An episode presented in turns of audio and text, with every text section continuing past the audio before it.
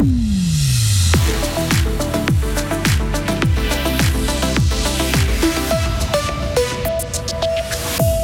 Une finale de la Coupe d'Europe de volley aux saveurs neuchâteloises. Le lac Noir sert de décor à un film sur le hockey et puis un livre pour parler du deuil aux enfants. Et le temps va être souvent nuageux aujourd'hui, 10 degrés maximum. Demain, on aura du stratus et du soleil, puis la fin de la semaine qui s'annonce instable. Mercredi 28 février 2024. Bonjour Lauriane Schott. Bonjour Mike, bonjour à toutes et à tous. La finale de la Coupe d'Europe de volley se fera avec le NUC. Les Neuchâteloises se sont qualifiées hier soir en battant 15 à 13 les Polonaises de Lodz. En finale, elles affronteront soit les Françaises de Paris-Saint-Cloud, soit les Italiennes de Chieri qui s'affrontent ce soir. Le match aller de la finale aura lieu le 13 mars et une fribourgeoise y participera, Méline Pierret, qui évolue avec le NUC cette saison. Ok, Lausanne est qualifiée pour les playoffs de National League, actuellement troisième du classement. Les Vaudois ont validé leur place en battant Genève Servette 4 à 0 hier soir. Pour les Genevois, par contre, la situation se complique. Ils comptent 5 points de retard sur la barre. Avec encore 3 matchs à jouer, ils seront très probablement obligés de passer par les play-ins. Et Fribourg-Gotteron pourrait donc retrouver les Aigles en quart de finale. Et du hockey encore, Lauriane, avec un film qui sort aujourd'hui à Fribourg notamment. Hein. Le film Rivière qui nous présente le parcours d'une adolescente, Manon, qui veut devenir une joueuse professionnelle de hockey au Canada. Le réalisateur a tourné l'une des scènes du film au lac Noir il y a deux ans quand le lac était gelé. Hugues Harish est franco-suisse, il vit aux États-Unis, mais il était à Fribourg jeudi dernier pour répondre aux questions du public après la projection en avant-première. Et voici pourquoi il a choisi le monde du hockey comme sujet de son film. J'ai joué au hockey en étant petit, mais à Belfort, donc euh, pas du tout au niveau justement de, Fribourg et du hockey suisse. Donc visuellement, j'aime beaucoup ça. Enfin, je trouve ça magnifique, la glisse et tout ça. Enfin, entre le patinage artistique et, le hockey, il y, a il y, a tellement de choses à faire visuellement pour travailler sur mon histoire. Et j'aime beaucoup prendre justement des, euh, un univers euh, visuel assez fort pour construire mon histoire. Là, votre film Rivière a été présenté en avant-première euh, au Rex. À Fribourg, vous savez que c'est une ville du hockey?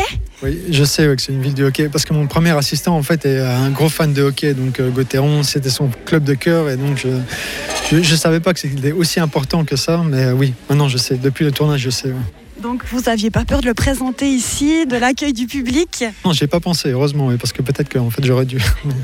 Et à 7h45, vous pourrez entendre des extraits du film Rivière qui sort aujourd'hui au cinéma partout en Suisse romande et le témoignage d'un jeune joueur de hockey qui a participé au tournage au Lac Noir.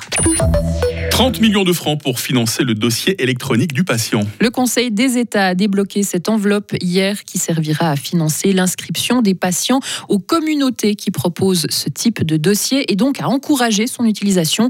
Les cantons devront aussi débloquer 30 millions de francs et ce coup de pouce fait sens selon le conseiller aux États genevois Mauro Poggia. Les gens sont très attachés à leur santé, c'est la chose la plus précieuse et surtout à la confidentialité qui doit entourer la santé et ont peur par des idées fausses très souvent que ce dossier électronique euh, permette de perdre cette euh, confidentialité. C'est tout le contraire en réalité, puisque les règles sont encore plus strictes que celles utilisées par les cabinets de médecins. C'est véritablement un instrument de santé publique qui doit permettre de prendre en charge de manière coordonnée des patients qui sont en majorité vieillissants. Il faut le savoir, la population vieillit et en vieillissant, certaines maladies deviennent chroniques, mais chronique veut dire euh, nécessitant des soins avec des professionnels multiples autour du patient, avec des besoins de coordination qui doivent évidemment passer par l'information partagée. Et à l'avenir, tous les professionnels de la santé devront utiliser le dossier électronique du patient, aussi bien à l'hôpital que dans les cabinets médicaux ou les pharmacies. Mais cette révision complète de la loi durera plusieurs années. À l'étranger, 900 emplois supprimés chez PlayStation. Sony, qui est propriétaire du groupe, a annoncé hier le licenciement de 8% de ses effectifs mondiaux, devenant la première entreprise technologique en date à prendre de telles mesures. L'entreprise indique avoir besoin de plus de ressources pour se concentrer sur les jeux mobiles et PC. Une vingtaine de vols à l'aéroport de Mexico sont annulés à cause du volcan Popocatépetl qui a émis hier une épaisse panache de cendres qui a atteint une hauteur de 2000 mètres. Les autorités mexicaines mettent en garde contre les chutes de cendres tout en rappelant que cela n'est pas encore alarmant. La dernière phase éruptive intense remonte il y a une année environ. Et si les arbres pouvaient parler Peut-être qu'ils vous aideraient à passer des étapes difficiles. Tristesse et espoir au pied du grand chêne. C'est le titre d'un album réalisé par une enseignante et un journaliste d'Estavayer-le-Lac. Elle aux illustrations, lui au texte. Un travail de deux ans qu'ils ont avant tout réalisé pour eux-mêmes. Enfin ça, c'était avant de voir l'engouement suscité par leur ouvrage. Il se vend et même bien, et les retours sont très positifs.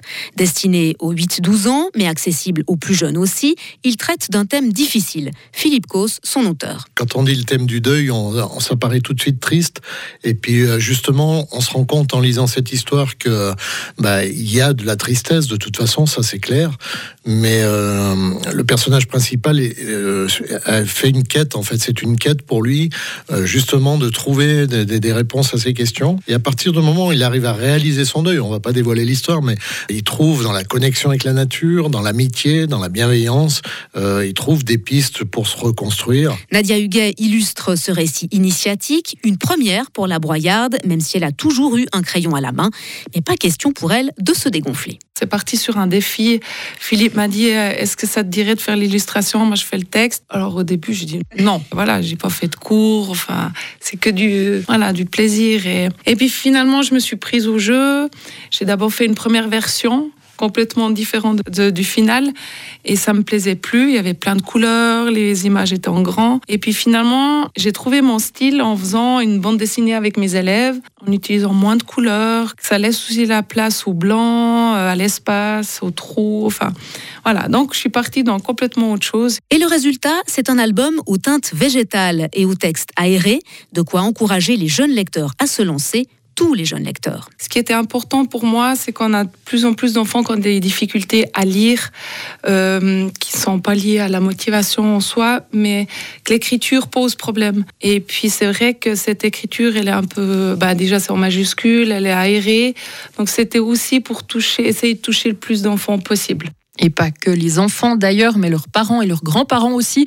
Le couple leur donne rendez-vous le 29 mai prochain à Mémo, la bibliothèque de la ville de Fribourg, pour un moment d'échange autour de leur ouvrage, pas entre quatre murs, mais dans le jardin d'institution, au pied des tilleuls. Et c'était un sujet de Sarah Camporini à retrouver sur Frappe. Et c'était le journal de Lauriane Schott, la suite de l'actualité. C'est à 7h30 sur Radio Fribourg. Retrouvez toute l'info sur frappe et frappe.ch. Radio FR. Quelle est la couleur du ciel? Oui, parlons météo.